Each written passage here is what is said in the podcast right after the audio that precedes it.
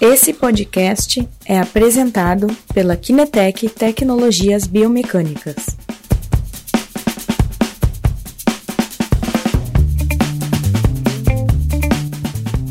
Boa tarde, boa tarde a todos. Bem-vindo mais uma vez à live da Kinetec. Uh, temos novamente conosco o convidado Guilherme Brot. Olá pessoal, tudo bem? Sejam bem-vindos. Christian, obrigado de novo pelo convite. Obrigado tu, Guilherme. E então, que o pessoal está entrando, só relembrando que as lives são gravadas e depois uh, publicaremos ela na, no canal YouTube, uh, nos podcasts. Então, por quem quer uh, acompanhar as lives e não consegue acompanhar durante o streaming, durante a diretta, pode depois ver tanto no canal YouTube ou escutar no podcast. Semana passada tivemos um problema de áudio da live passada, estamos tentando resolver. É, então, provavelmente informaremos se a gente vai conseguir resolver e publicar de novo. Hoje testamos tudo, parece que tudo certo, é, né, Guilherme? Sim. Ok. Então, é, vamos começar sobre uma temática que, tá, que, que dá continuidade às lives que a gente fez é, no, no, último período. Né? A gente começou falando de marcha e parâmetros espaço-temporais, corrida e parâmetros espaço-temporais. Semana passada tivemos uma live sobre cinemática e marcha. Hoje abordaremos a questão é, da cinemática na corrida. E aí, é, o Guilherme trouxe aqui um artigo bem interessante, né, Guilherme? Isso mesmo. Ah, então, continuando, né, a nossa evolução ah, nos conteúdos desenvolvidos, ah, hoje nós falaremos, então, prosseguindo dentro da, do núcleo da cinemática, falaremos da cinemática da corrida hoje, né? Então, a gente trouxe um artigo direcionado todo para a cinemática da corrida. Ótimo. E então, o artigo tem este nome, vamos ver o meu inglês: Effects of Fatigue on Kinematics and Kinetics During Overground Running, a Systematic Review. Então, uh, o estudo que a gente está vendo hoje, ele é uma revisão sistemática que tenta encontrar todos os aspectos relacionados tanto à cinemática e tem alguns cinéticos também, mas hoje a gente vai se deter à cinemática, uh, relacionados a especificamente a dor femoropatelar e uh, as intervenções que podem ser favoráveis para essa lesão, né? Reduzir então, tanto, ou minimizar. A... Exatamente, os sintomas e, e, as, e os déficits que os indivíduos que apresentam esse tipo de patologia têm. E que são os autores, Guilherme? Então, os autores desse artigo aqui uh, são, são autores uh, ingleses, né, do Hospital Queen, Ma uh, do, perdão, do Health Trust, Hospital Barts Health Trust, uhum. uh, de Londres, em colaboração com a Universidade Queen Mary. Uh, o autor principal tem uma série de, de autores ali, é o Bradley Neal. É um estudo de 2015, então um estudo relativamente recente. Certo. E, e além de revisão sistemática, ele é também uma meta-análise, que nós chamamos, que é quando nós agrupamos os dados uh, de vários estudos para uh, ah, chegar num resultado principal sobre aquela variável e, ao mesmo tempo, medir o grau de evidência daquela variável sobre aquele aspecto que a gente está estudando. Ok, então ela está muito direcionada à questão uh, de dores uh, da patela, né? Exatamente, dor femoropatelar. Ok, e aí eles investigaram, e eu vi aqui, né, Guilherme, um monte de artigos, né? Isso mesmo. Uh, esse trabalho de revisão sistemática, ele é um trabalho que a gente diz assim, uh, de metodologia de pesquisa e de revisão bibliográfica, né? Uhum. Uh, por quê? Porque eles têm todo um critério, normalmente feito aos pares, então dois pesquisadores devem fazer o mesmo procedimento, de primeiro fazer uma revisão de toda a literatura acessível, né, que a gente diz, toda a literatura que está disponível nas bases de dados, com as palavras-chave que eles identificaram relevantes. Então ali eles colocaram cinética, cinemática, uh, dor femoropatelar, intervenções, alterações, juntaram uma série de palavras-chave e jogaram nessas bases de dados. Ao juntar todos os artigos que apareciam uh, com o resultado dessa pesquisa, eles encontraram um total de 850 artigos, né? Uh, esse primeiro passo, ele costuma ser bem trabalhoso, porque os autores eles têm que ler o título e o resumo de todos esses 800 artigos, né? e isso tem que ser feito aos pares, né? Porque tem que ser um consenso. Uhum. Uh, e leram na íntegra, né? Para construir só esse trabalho, 37 artigos. Desses 37 que eles leram, 28 entraram na revisão de acordo com os critérios que eles estabeleceram, de qualidade da pesquisa, de método apropriado, né? Eles estabeleceram uma série de critérios que, ao ler o artigo inteiro, eles viram, não, esse aqui entra, esse não entra. E, e é importante destacar, né, que a, a ciência sempre valoriza muito isso, que é quando nós temos ah, os métodos feitos aos pares, né? Duas pessoas fazem e tem que chegar no mesmo resultado. Se não chegam no mesmo resultado, eles têm que uh, buscar uma terceira pessoa para chegar num consenso ali, todo mundo, sobre é quais são as... congruência de dados. Né? Exatamente, né? Ok, muito bem. Então, uh, por que eles fizeram este estudo? Então, por que, que eles fizeram esse estudo? Uh, logo no começo, eles trazem a informação de que a lesão mais comum é, em corredores é a dor femoropatelar. Eles consideram uma patologia, né? Uh, de etiologias diversas, então tem diversas causas, diversos motivos, diversos desdobramentos, mas é a mais comum em corredores. Uh, eles apresentam duas estatísticas que giram em torno de 3 a 15% de todos os corredores apresentam ou vão apresentar uh, esta lesão que é a dor femoropatelar, né? Que é uma dor que também tem muita gente chama de dor anterior no joelho. Né? Uhum. E uh, daí eles encontraram esta patologia e eles focaram então para descobrir eventuais causas ou acharam evidência das causas. Certo? Exatamente. Ok. Eles direcionaram essa avaliação especificamente para as variáveis biomecânicas que podem causar essa, essa lesão, né? Que podem ser a razão ou podem ter relação com ela. Ok, então entraram mais na parte da cinemática mesmo. Sim, né? sim.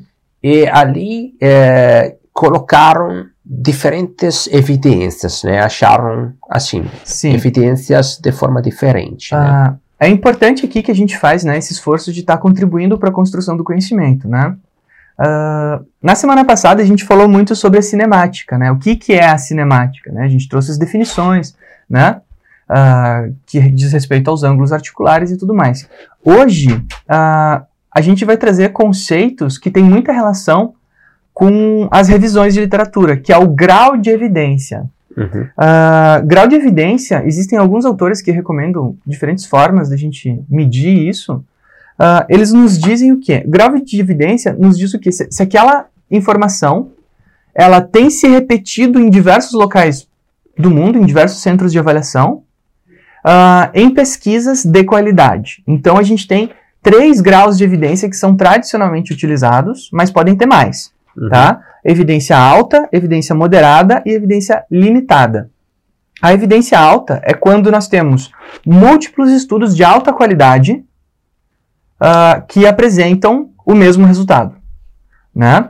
E uma coisa importante destacar é que devem ser uh, estudos uh, randomizados e controlados. Ou seja, os indivíduos que estão presentes naquele estudo, eles têm que fazer parte do estudo a partir de um processo de, de randomização, ah, independente de participação em grupos ou não, ah, e controlados, ou seja, nós sempre temos que ter um grupo controle que não vai nem passar pelas intervenções e que não tem nenhuma das patologias que ah, aqueles indivíduos estão sendo ah, medidos, né, estão sendo explorados ali para ser investigado. Então são critérios bem elevados. Já a evidência moderada, aí são estudos Uh, não necessariamente com este caráter randomizado e controlado, mas já estudos transversais, uh, estudos somente controlados, estudos observacionais, uh, e também quando a gente tem resultados conflitantes, ou seja, alguns estudos apresentam um resultado, mas muitos estudos apresentam outro resultado.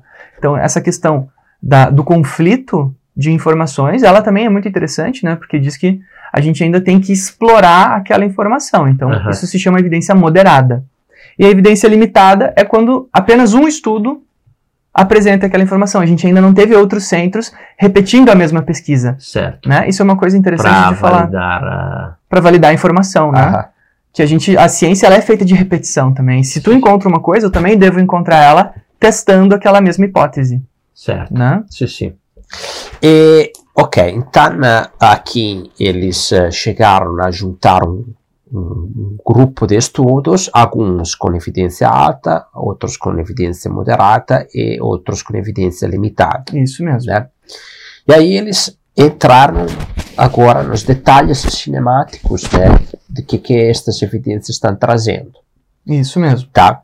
Então, o que, que eles acharam, eh, Guilherme, de evidência limitada, digamos assim, referente à parte cinemática? Bom, ah, é importante destacar que todos os estudos que entraram na amostra ah, dessa revisão são estudos que fizeram avaliação tridimensional da corrida.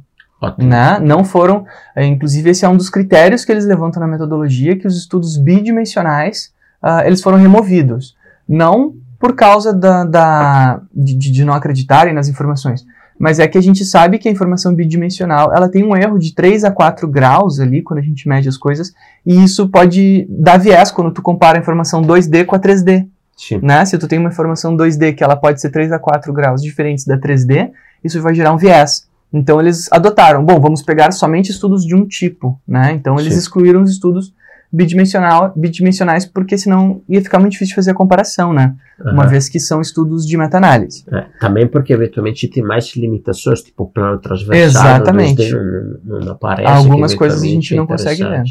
Exatamente. Bom, ah, o aspecto que tem a, a evidência limitada, ou seja, tem pouco estudo apresentando, ah, é o pico de flexão do quadril. Bom, o que, que é o pico de flexão do quadril, Christian? É assim, ó. ah, durante a corrida, a gente vai ter uma flexão do quadril, que durante a fase de apoio ela está em flexão, daí, ah, no contato inicial, né? Está em flexão, no contato Durante no pré-balanço, né? Durante o apoio, durante o pré-balanço, eu vou gerar a extensão e aí durante o voo eu vou gerar uma nova flexão novamente. Esse pico de flexão do quadril, que é quando eu vou alcançar o chão lá na frente, ele tem associação com a dor femoropatelar. Ou seja, quanto mais alta esta flexão, ou seja, se eu tento buscar o chão lá na frente e não faço uma passada que seja abaixo do meu centro de massa, tracionando o chão para trás, Aham. isso tem apresentado ah, relação com a dor femoropatelar quando nós comparamos pessoas com dor femoropatelar e pessoas sem dor femoropatelar. Uma evidência limitada ainda, então necessita um pouquinho mais de estudos repetindo esse teste, né? Recomendo para os futuros pesquisadores que a gente já deve estar interessando aqui que repitam esses testes para a gente ver se isso realmente acontece. Ótimo, então acharam esta evidência limitada desta questão da flexão, do pico de flexão eh, do quadril, né? E aí depois entram eh, outras evidências, talvez eh, moderadas, né? Isso mesmo. consistentes. Então, a evidência moderada ela já traz uma consistência que é muito interessante, né? Que a Uhum. gente já pode começar a associar com a nossa prática ah, de uma forma um pouquinho mais segura. Ah, e quais são? Bom, com a evidência moderada, a gente tem o pico de adução do quadril.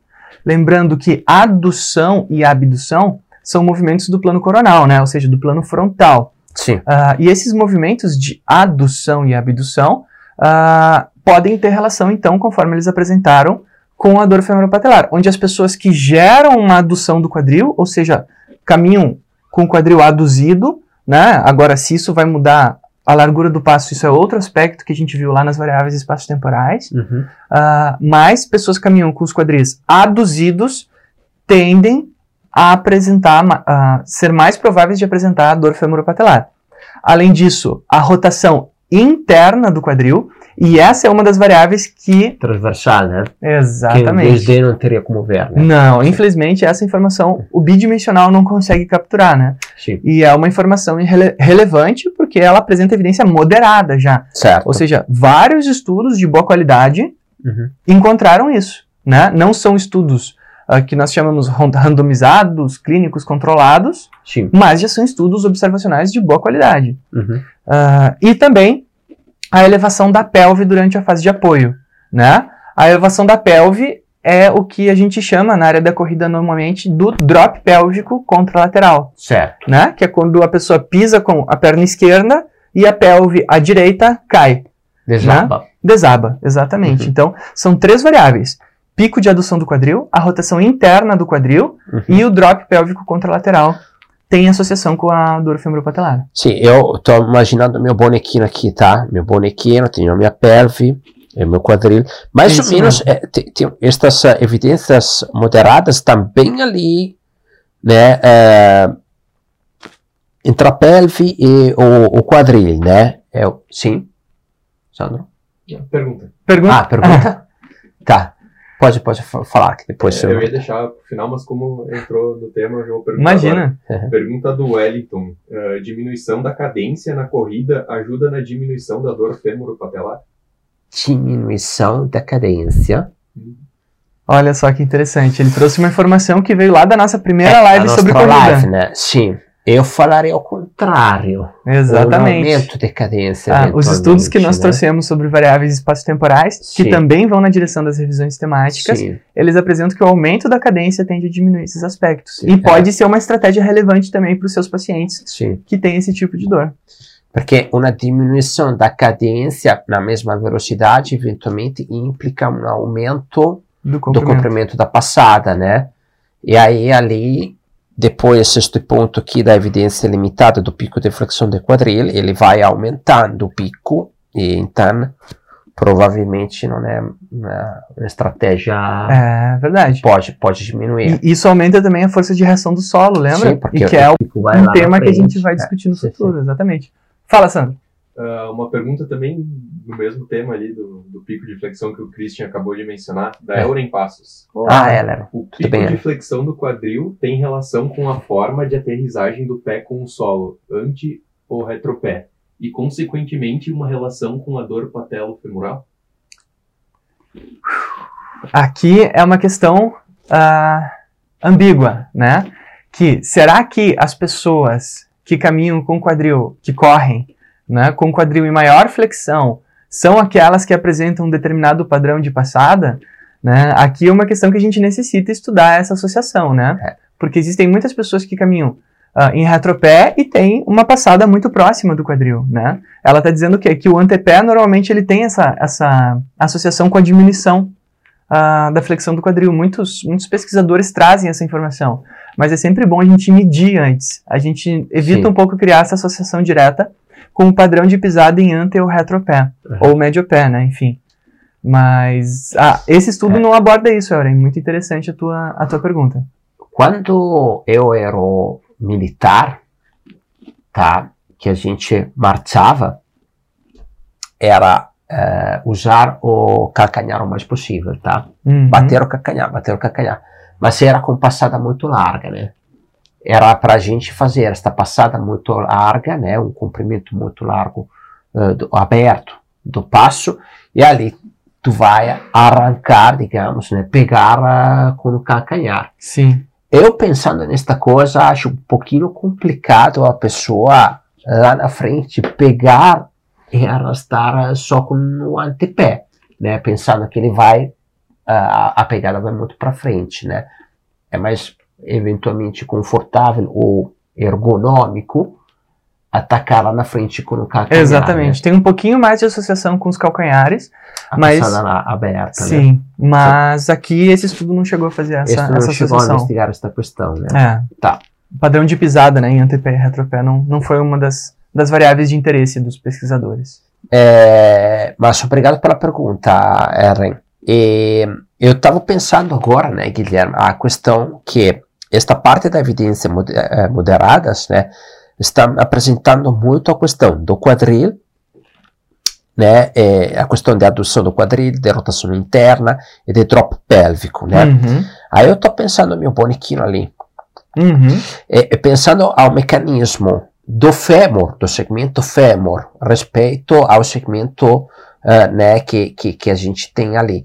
E- e faz bastante sentido que se eventualmente ele aduz um pouquinho, roda internamente, depois vai, vai, vai criar também um drop contralateral eh, diferente que, que pode, né? Então podem ser os trás associados também. Sim, essa é uma questão interessante, né? A, a presença de uma dessas variáveis, ela não determina que a pessoa vai ter uma lesão. Sim. Mas elas são variáveis determinantes de lesão, uma vez que, quando uma pessoa apresenta muitas delas associadas, a gente vai tendo mais red flags, né? Mais bandeiras vermelhas apontando para uma tendência de desenvolver esse tipo de patologia. Certo. Então, isso faz, faz todo sentido, sim.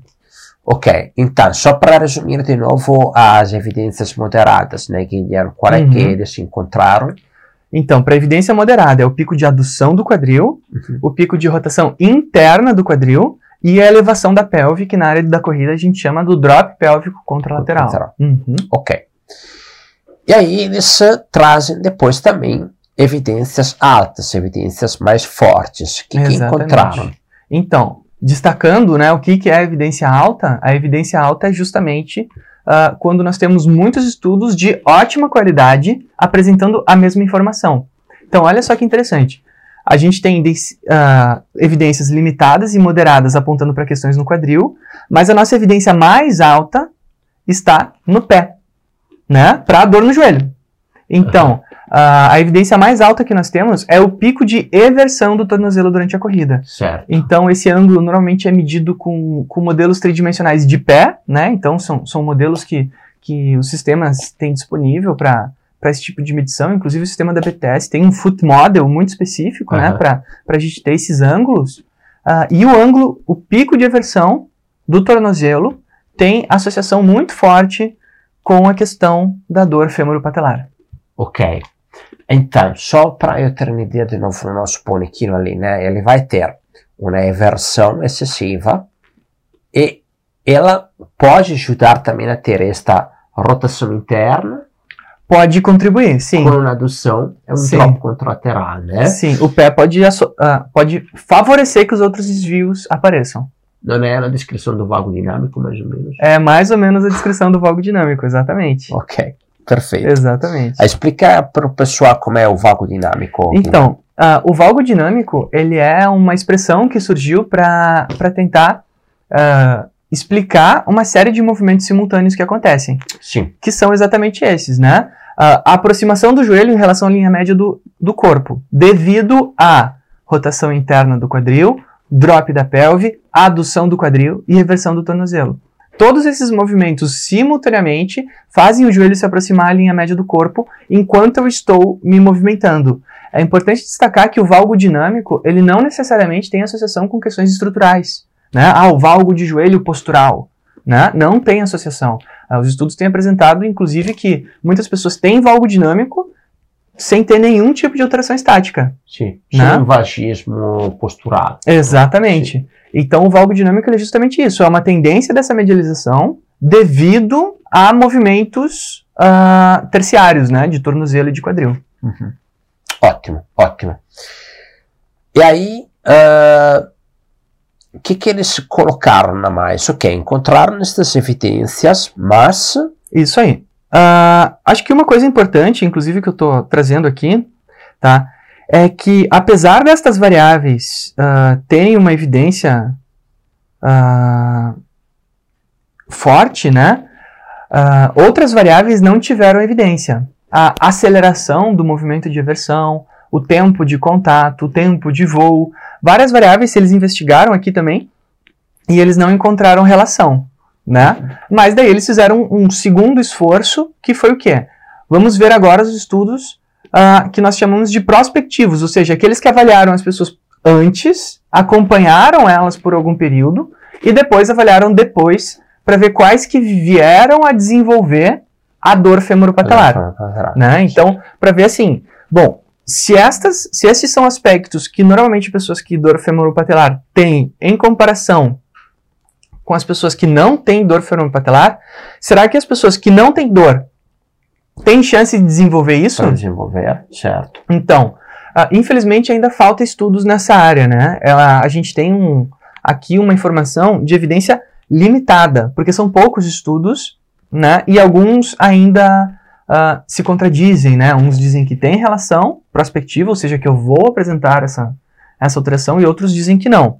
Que é o quê? Ah, que se eu apresento todas essas informações do valgo dinâmico, né? Ou seja, o drop contralateral, adução e rotação interna de quadril, mais a inversão do pé, ah, não significa que necessariamente eu vá desenvolver a lesão. Então, uma coisa que é importante para se destacar aqui é que sim, esses aspectos aumentam as chances, mas eu não vou sair alterando né, abruptamente a postura dos meus atletas, porque eles apresentam esses padrões. Uma vez que nós temos muitos atletas que às vezes têm esses padrões e não tem nenhuma lesão, nenhuma dor, nenhum sintoma. Okay.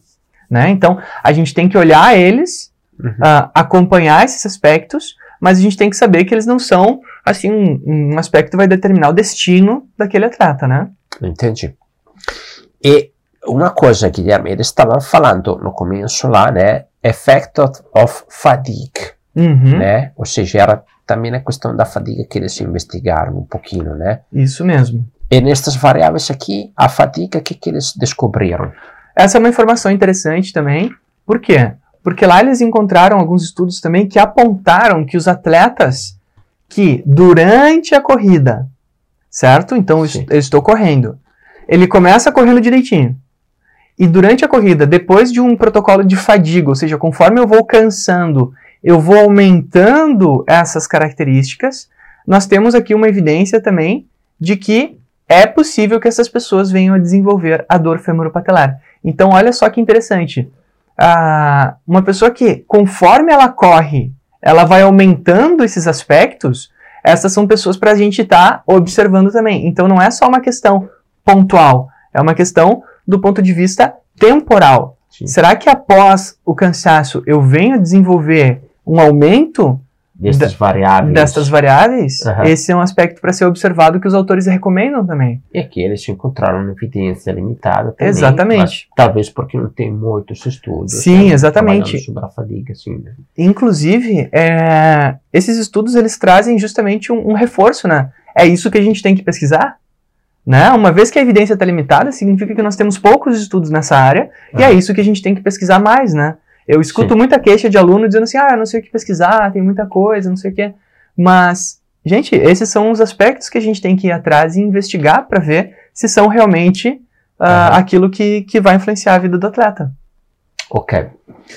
Ok, Guilherme, então eles acharam todas estas questões, ter uma série de variáveis a conferir para a questão femoropateral, salientaram aspectos que eventualmente a fadiga pode aumentar estas variáveis aqui para depois criar um desenvolvimento da, da patologia. E que mais eles trazeram para nós? Como é que podemos aplicar este conhecimento agora? Então, uh, olha só, esse estudo é, é, tão completo, eu recomendo quem está ouvindo e quem vir a ouvir aqui uh, as lives, né, seja nos podcasts, ou no canal do YouTube, ou no próprio Instagram, uh, que vá, busque o artigo depois, a gente vai estar tá disponibilizando aqui uh, o título e os autores para você fazer essa busca, uh, porque além de ver quais são as variáveis que diferenciam um grupo do outro, além de ver quais são as variáveis que podem vir a causar essa dor no futuro, eles investigaram quais são as intervenções mais eficazes para esse tipo de público. Fantástico. Né? Então eles investigaram uhum. as intervenções e eles, dentre as intervenções que eles observaram, eles destacaram duas. Certo. Né? Duas intervenções que são mais uh, eficazes. Mais eficazes, obrigado. Uhum. Que é o próprio fortalecimento muscular. Uhum. Então, o reforço das musculaturas envolvidas nestas alterações, uhum. né? Ele pode ser uma ferramenta interessante para para a gente poder intervir nesses atletas, né? Mas uma coisa importante antes da intervenção é que além da dor femoropatelar, né, que o nosso atleta está tendo, é importante que a gente veja se ele também tem essas alterações cinemáticas, né? Antes de vir a intervir tentando corrigir essas alterações cinemáticas, eu tenho que ver, bom, ele tem essas alterações cinemáticas? Uhum. Será que eles têm mesmo? Porque se eu só vir a intervir sem ver quais delas eu tenho, eu vou estar tá intervindo de uma eu vou estar tá sobre utilizando aquelas, aquelas intervenções e vou estar tá intervindo uma pessoa que de repente eu não deveria fazer intervenção daquela forma. Certo. Né? Então, e, e a outra que trazeram, esta achei muito interessante. Né? É o retreinamento de corrida. Né? O que, que é o retreinamento de corrida? Eles apresentaram aqui que o treinamento uh, com espelhos, ou seja, colocando um espelho à frente da esteira, para a correção destas variáveis cinemáticas, uh, tem se mostrado muito eficaz.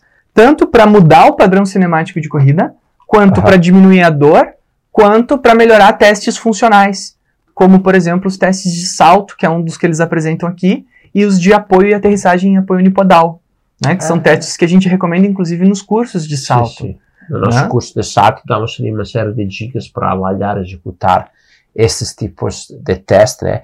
Então, eles recomendam um feedback no espelho, tá?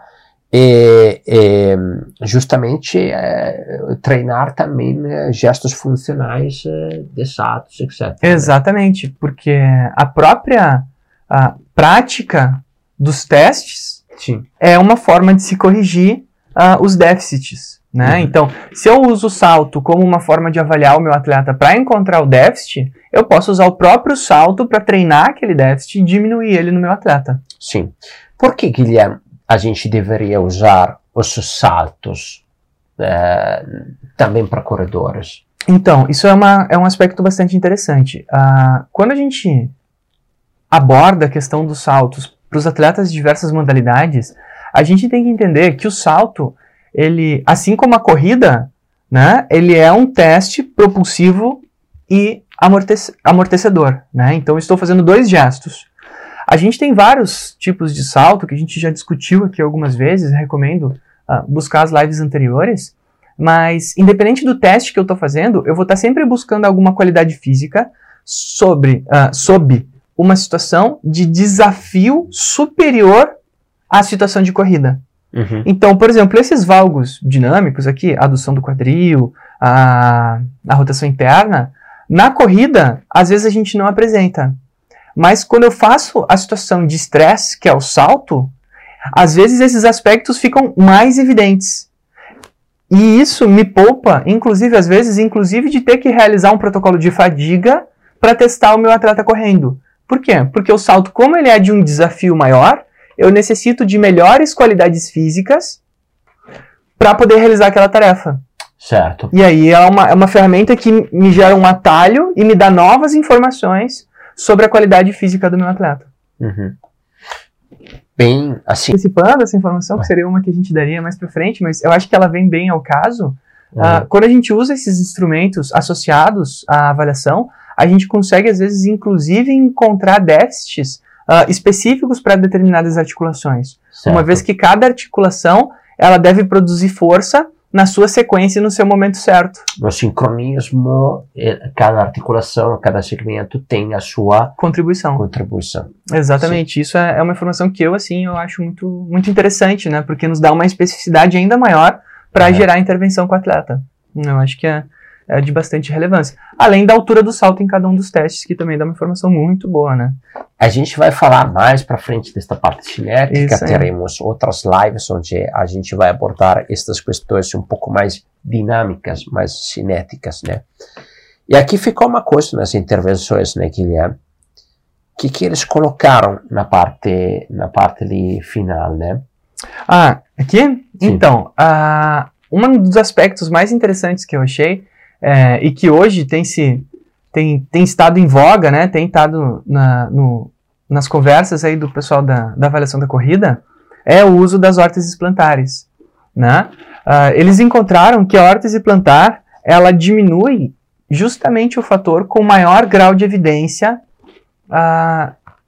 para relação com a dor femoropatelar, que é a eversão do tornozelo, né? É importante destacar que a órtese plantar ela não deve ser genérica, né? Ou seja, ah, ah, dá uma órtese para essa pessoa aqui Não, na farmácia comprar. e compra aquela palmilha, né? Tá, que o pessoal sim. fala, né? Uhum. Ah, não, ela tem que ser feita especificamente para as pessoas que apresentam aversão do tornozelo durante a corrida. Certo. E isso tem se apresentado de forma eficaz para diminuir a dor femoropatelar, né? Inclusive com uma- um bom grau de evidência que a literatura tem apresentado justamente por estar afetando esse parâmetro da eversão do tornozelo. Sim, eu a gente trabalha, com baropodômetros, temos vários clientes que hum, confeccionam palmilhas, está tendo uma grande evolução de materiais, de conceitos de, de, de confecção. Então, eh, eh, as órteses hoje tem, eh, no Brasil tem vários profissionais de alta, de alta eh, capacidade, né? para confeccionar órteses personalizadas eh, eh, de ótima qualidade, né, feitas para um profissional que saiba também avaliar, né. Isto, isto é importante. A avaliação junto à técnica de confeccionamento, pode dar um resultado de órtese é, muito importante. Isso mesmo. Ok, e, e, então trazemos uh, estes conteúdos do que, que a literatura colocou e também eles deram uma série de intervenções interessantes que a gente pode pensar em uh, aproveitar. O que mais podemos falar, Guilherme, desta literatura? Bom, uh, vamos. Sandro, como é que a gente está de perguntas? Temos uma pergunta e um comentário. Bom, então antes do fechamento, vamos trazer as perguntas Sim. dos comentários e aí a gente encerra. Pergunta do Thales. O aumento da cadência pode implicar numa pisada mais próxima à trajetória do centro de massa? Perfeito, exatamente isso que Sim. se espera quando a gente aumenta a cadência. Sim. Just, justamente tenho que conferir eventualmente no plano sagital se está acontecendo ou menos esta questão. Né? É, esse é, um, é um, esse é. é. um dos efeitos que se espera ao, ao realizar o aumento da cadência. Uhum. E temos um comentário do Wellington. No caso dos corredores, mexer nas variáveis existentes, voltismo de joelho, drop pélvico, etc., pode ajudar uh, mecanicamente mas olhar a dor e função, podemos não precisar mudar a biomecânica. Perfeito. Essa sim, sim. É, é, um dos objetivos, né? É, tu chegou na conclusão que eles chegaram também. Não é nesses, não é, é né, aqui que eles colocaram que eventualmente... A mecânica não é o destino, né? É, que a biomecânica ela não representa o destino do atleta. Então eu posso ter essas alterações mecânicas sem ter a dor, né? Ou seja, antes de tentar mudar as alterações me mecânicas, né, eu vou tentar as abordagens do fortalecimento. Se a pessoa tem aversão, eu vou tentar corrigir isso, né, para ir diminuindo a dor. E aí a cinemática ela vai entrar como um dos recursos, e aqui a gente dá a sugestão do uso de espelhos, para reduzir a, a adução do, do quadril. É isso de pergunta, Sandro? Acabou de entrar mais uma pergunta Opa. da Marlene. Um paciente que fez bariátrica e perdeu muito peso, mas o joelho valgo ainda sente muita dor, para a prática até de caminhadas. O que indicar nesse caso? Ó, se nós temos aqui, inclusive na caminhada, a dor, né? A gente já tem um histórico uh, de, de, processo inflamatório naquela articulação que veio de antes, uh, provavelmente da época que ele era mais pesado, né? Uhum. A caminhada, via de regra, ela tem que ser sintomática, né? Na é. dor, a gente também é sintomática, mas é muito mais comum. Uh, então tem que se investigar qual é o processo degenerativo que está acontecendo nessa pessoa para poder fazer esse direcionamento. E essas recomendações aqui, é importante a gente destacar que elas são recomendações específicas para a corrida. Para a corrida. Né? Uh, a gente pode fazer esse tipo de observação, uh, uso de palmilha, o reforço muscular uh, e o treino com espelhos também para caminhada, mas não é a evidência que a gente traz neste estudo, né? Sim. Isso é uma coisa importante, que a ciência ela é sempre muito específica naquele caso que investigou, né? E aqui é tudo para corrida.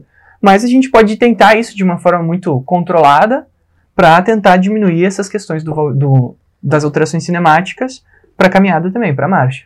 Sim, a, as lives que fizemos sobre marcha eram mais focadas em risco de queda, caidores, mas lá eu acho que tem algumas dicas interessantes. Né, sim, sim. Para, Marlene, para, um, para um paciente da Marlene. Fica a recomendação de olhar as lives sobre marcha para tentar Sim. identificar, ver ali. Acho que ali a gente tem boas sugestões para controle de marcha e, e, adequação do padrão de marcha, né? Sim.